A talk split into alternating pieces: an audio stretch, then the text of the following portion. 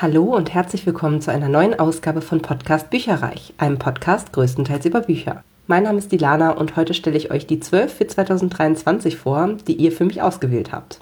Wie die vergangenen Jahre eigentlich auch schon, habe ich euch im November und Dezember meinen gesamten Sub sozusagen vor die Füße gelegt und gefragt, ob ihr mir helfen könnt, die zwölf Titel auszuwählen, die ich definitiv 2023 lesen möchte und endlich mal angehen möchte, in einigen Fällen auch. Das Ganze war dreigeteilt. Einmal mein Sub der Bücher, dann den der Hörbücher und den mit den E-Books drauf. Und ihr habt ganz fleißig abgestimmt. Ich habe mich sehr gefreut. Insgesamt waren es 32 komplett beantwortete Umfragen, aber es haben etliche mehr auch gestartet oder haben zum Beispiel nur bei den Büchern oder so abgestimmt. Also das war sehr, sehr umfangreich tatsächlich. Vielen Dank dafür. Und ich selber habe auch wie auf glühenden Kohlen gesessen. So welches Buch, welches Hörbuch, welches E-Book wählt ihr mir denn jetzt auf diesen 12 für 2023 Stapel? Und da will ich euch auch nicht weiter auf die Folter spannen. Ich liste die jetzt gleich einmal nach Stimmen sortiert auf und werde auch nochmal jeweils den Klappentext vorlesen, damit man nochmal so ein bisschen Gefühl dafür kriegt, worum geht's eigentlich. Denn dadurch, dass ich die selber ja alle noch nicht gelesen habe, weiß ich auch teilweise gar nicht ganz genau, wie man das vernünftig beschreiben kann. Und bevor ich in Stottern komme, lese ich euch einfach die Klappentexte vor. Der Titel mit den meisten Stimmen, nämlich mit 15, war ein fast perfekter Liebesroman von Lissa K. Adams. Das habe ich als Buch hier und darum geht's. Die erste Regel des Book Club lautet, ihr verliert kein Wort über den Book Club. Die Ehe von Profisportler Gavin steckt in einer Krise. Genau genommen ist sie sogar vorbei, wenn es nach seiner Frau Thea geht. Das darf nicht sein. Thea ist die Liebe seines Lebens und er versteht verdammt nochmal nicht, was überhaupt passiert ist. Eigentlich müsste sie sich bei ihm entschuldigen. Gavin ist ratlos und verzweifelt, bis einer seiner Freunde ihn mit zu einem Treffen nimmt. Einem Treffen des Secret Book Club. Hier lesen und diskutieren Männer heimlich Liebesromane, um ihre Frauen besser zu verstehen. Gavin hält das für Schwachsinn. Wie sollen Liebesschnulzen ihm helfen, seine Ehe zu retten? Doch die Lektüre überrascht ihn. Und Fia steht noch eine viel größere Überraschung bevor. Ich finde es super, dass das als erstes gewählt wurde. Ich habe da richtig Lust drauf. Ich glaube, das wird locker leicht und mit ganz viel Liebe. Ich freue mich sehr drauf und habe tatsächlich auch noch die anderen vier Bücher, die aus dieser Reihe stammen, mit hier auf dem Sub. Insofern könnte ich theoretisch auch direkt weiterlesen, wenn ich das denn gerne möchte und wenn es gut war. Buch Nummer zwei ist Die magische Gondel von Eva Völler. Das hat elf Stimmen auf sich vereinen können. Habe ich dieses Jahr erst gekauft und zwar alle drei Bände dieser Zeitenzauber-Trilogie. Und hier geht es um die 17-jährige Anna, verbringt ihre Sommerferien in Venedig. Bei einem Stadtbummel erweckt eine rote Gondel ihre Aufmerksamkeit. Seltsam.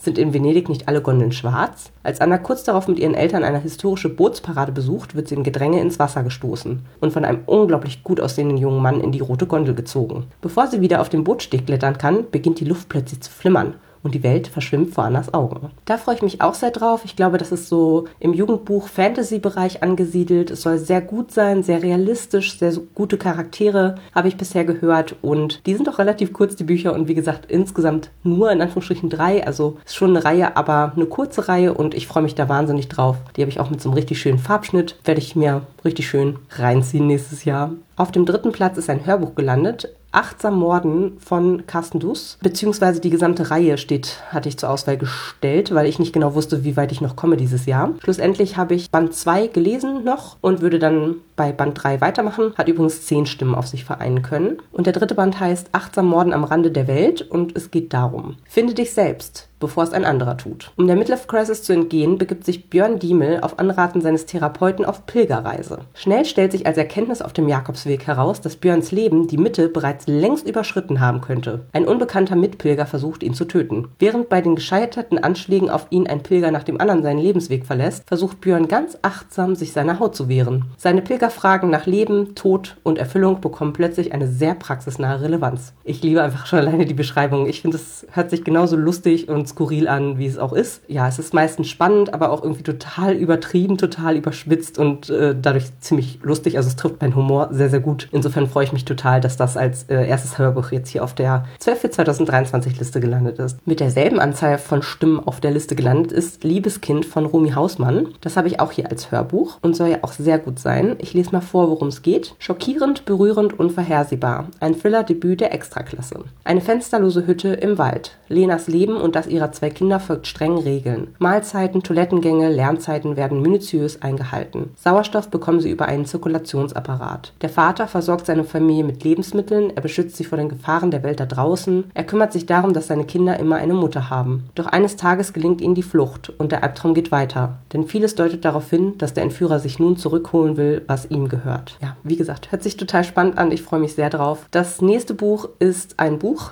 hat neun Stimmen auf sich vereint und es ist Red Rising von Pierce Brown. Das ist eine Reihe, die fünf Bände aktuell, bin ich der Meinung, hat, die auch immer dicker werden, aus dem High-Sci-Fi-Bereich, würde ich sagen. Und es soll wahnsinnig gut sein. Ich habe das unter anderem von einer Booktuberin gehört, die komplett meinen Geschmack trifft von ihrem Leseverhalten und die schwärmt da total von. Dementsprechend habe ich das sowieso ganz, ganz fest eingeplant gehabt, eigentlich für 2023. Freue mich aber, dass es auch von euch ja, gewünscht wurde, sozusagen, dass äh, ich das lese. Und darum geht. Der junge Darrow lebt in einer Welt, in der die Menschheit die Erde verlassen und die Planeten erobert hat. Bei der Besiedlung des Mars kommt ihm eine wichtige Aufgabe zu.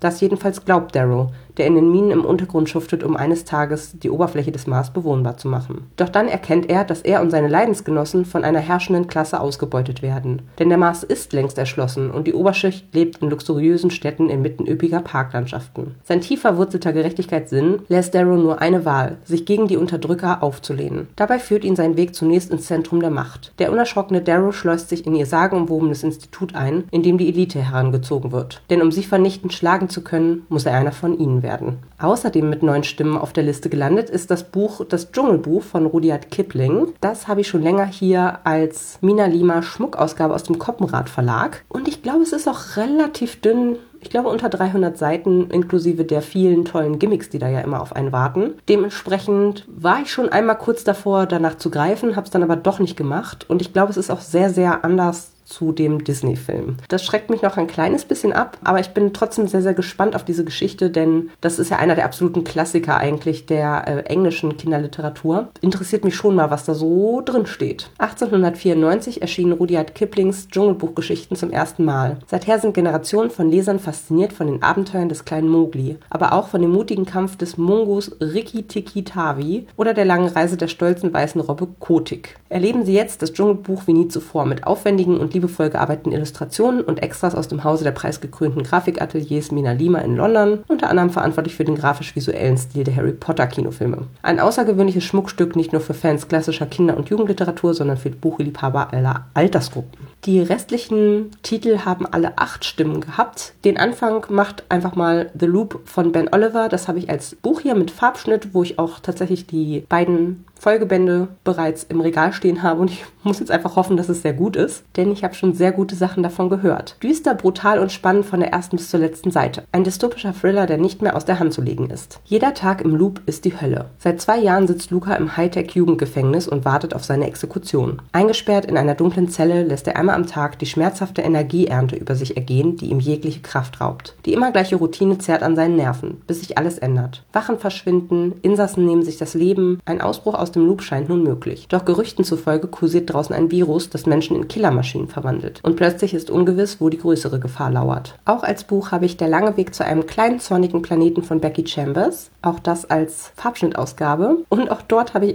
die drei sogar in diesem Fall Nachfolgebände auch schon auf dem Sub. Also eigentlich gar nicht so schlecht, dass ich so viele Sachen dann jetzt in Anführungsstrichen gezwungen werde anzufangen. Dann kriege ich sie vielleicht sogar im Laufe des Jahres zu Ende.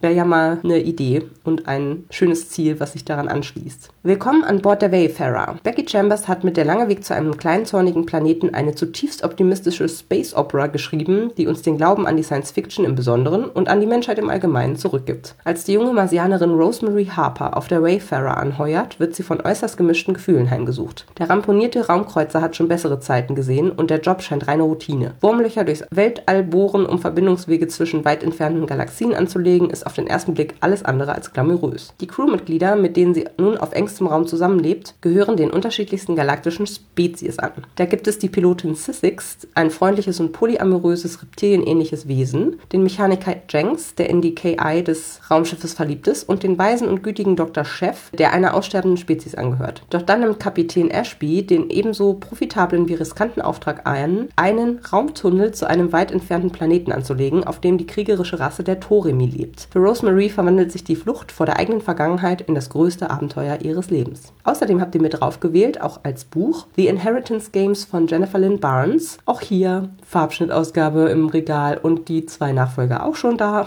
Aber das Buch ging ja auch tatsächlich 2022 durch aller Munde. Und auch meine kleine Schwester hat schon gelesen und fand es auch sehr gut. Avery Grams hat einen Plan. Highschool überleben, Stipendium abgreifen und dann nichts wie raus hier. Doch all das ist Geschichte, als der Multimilliardär Tobias Hawthorne stirbt und Avery fast sein gesamtes Vermögen hinterlässt. Der Haken daran? Avery hat keine Ahnung, wer der Mann war. Um ihr Erbe anzutreten, muss Avery in das gigantische Hawthorne-Haus einziehen, wo jeder Raum von der Liebe des alten Mannes zu Rätseln und Geheimnissen zeugt. Ungünstigerweise beherbergt es aber auch dessen gerade frisch enterbte Familie.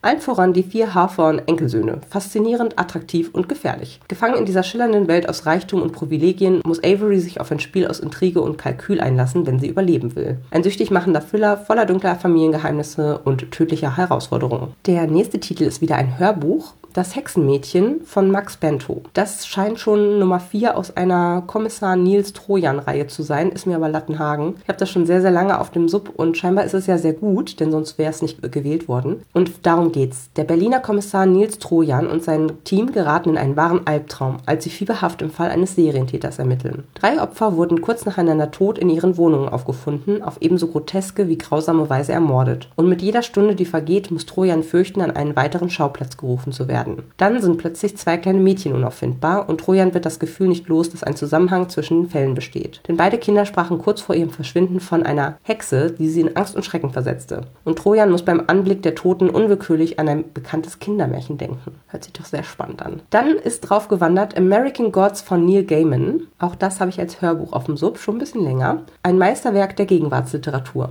Als Shadow aus dem Gefängnis entlassen wird, ist nichts mehr wie zuvor. Seine Frau wurde getötet und ein mysteriöser Fremder bietet ihm einen Job an. Er nennt sich Mr. Wednesday und weiß ungewöhnlich viel über Shadow. Er behauptet, ein Sturm ziehe auf, eine gewaltige Schlacht um die Seele Amerikas. Eine Schlacht, in der Shadow eine wichtige Rolle spielen wird. Eines der meistbeachteten Bücher des letzten Jahrzehnts. Eine kaleidoskopische Reise durch die Mythologie und durch ein Amerika, das zugleich unheimlich vertraut und völlig fremd wirkt. Erstmals ungekürzt auf Deutsch und komplett neu übersetzt. Und es gibt dazu auch eine Serie. Das letzte Buch meiner 12 für 2023 ist auch ein Hörbuch mit acht Stimmen und zwar Nach dem Sommer von Maggie Steve Stiefvater. Das ist eine Reihe, die auch, glaube ich, im Jugendfantasy-Bereich super bekannt ist und von vielen sehr geliebt wird. Heißt auf Englisch The Wolves of Mercy Falls. Ich freue mich wahnsinnig drauf, muss ich ganz ehrlich sagen. Das ist auch eine Reihe, die ich immer noch gerne lesen wollen würde. Es geht um Folgendes. Jeden Winter wartet Grace darauf, dass die Wölfe in die Wälder von Mercy Falls zurückkehren. Und mit ihnen der Wolf mit den goldenen Augen. Ihr Wolf. Ganz in der Nähe und doch unerreichbar für sie lebt Sam ein zerrissenes Leben. In der Geborgenheit seines Wolfsrudels trotzt er Eis, Kälte und Schnee, bis die Wärme des Sommers ihn von seiner Wolfsgestalt befreit. In den wenigen kostbaren Monaten als Mensch beobachtet er Grace von fern, ohne sie jemals anzusprechen, bevor die Kälte ihn wieder in seine andere Gestalt zwingt. Doch in diesem Jahr ist alles anders. Sam weiß, dass es sein letzter Sommer als Mensch sein wird. Es ist September, als Grace den Jungen mit dem bernsteinfarbenen Blick erkennt und sich verliebt. Doch jeder Tag, der vergeht, bringt den Winter näher und mit ihm den endgültigen Abschied. Ich finde, Maggie Stiefvater kann einfach richtig, richtig gut schreiben. Und insofern, ja, freue ich mich wahnsinnig darauf. Das waren alle Titel von der 12 für 2023 Liste. Eine sehr schöne Auswahl, wie ich finde. Ich freue mich eigentlich auf jedes Buch. Es gibt jetzt keins, wo ich sage, mm, ja, mal gucken.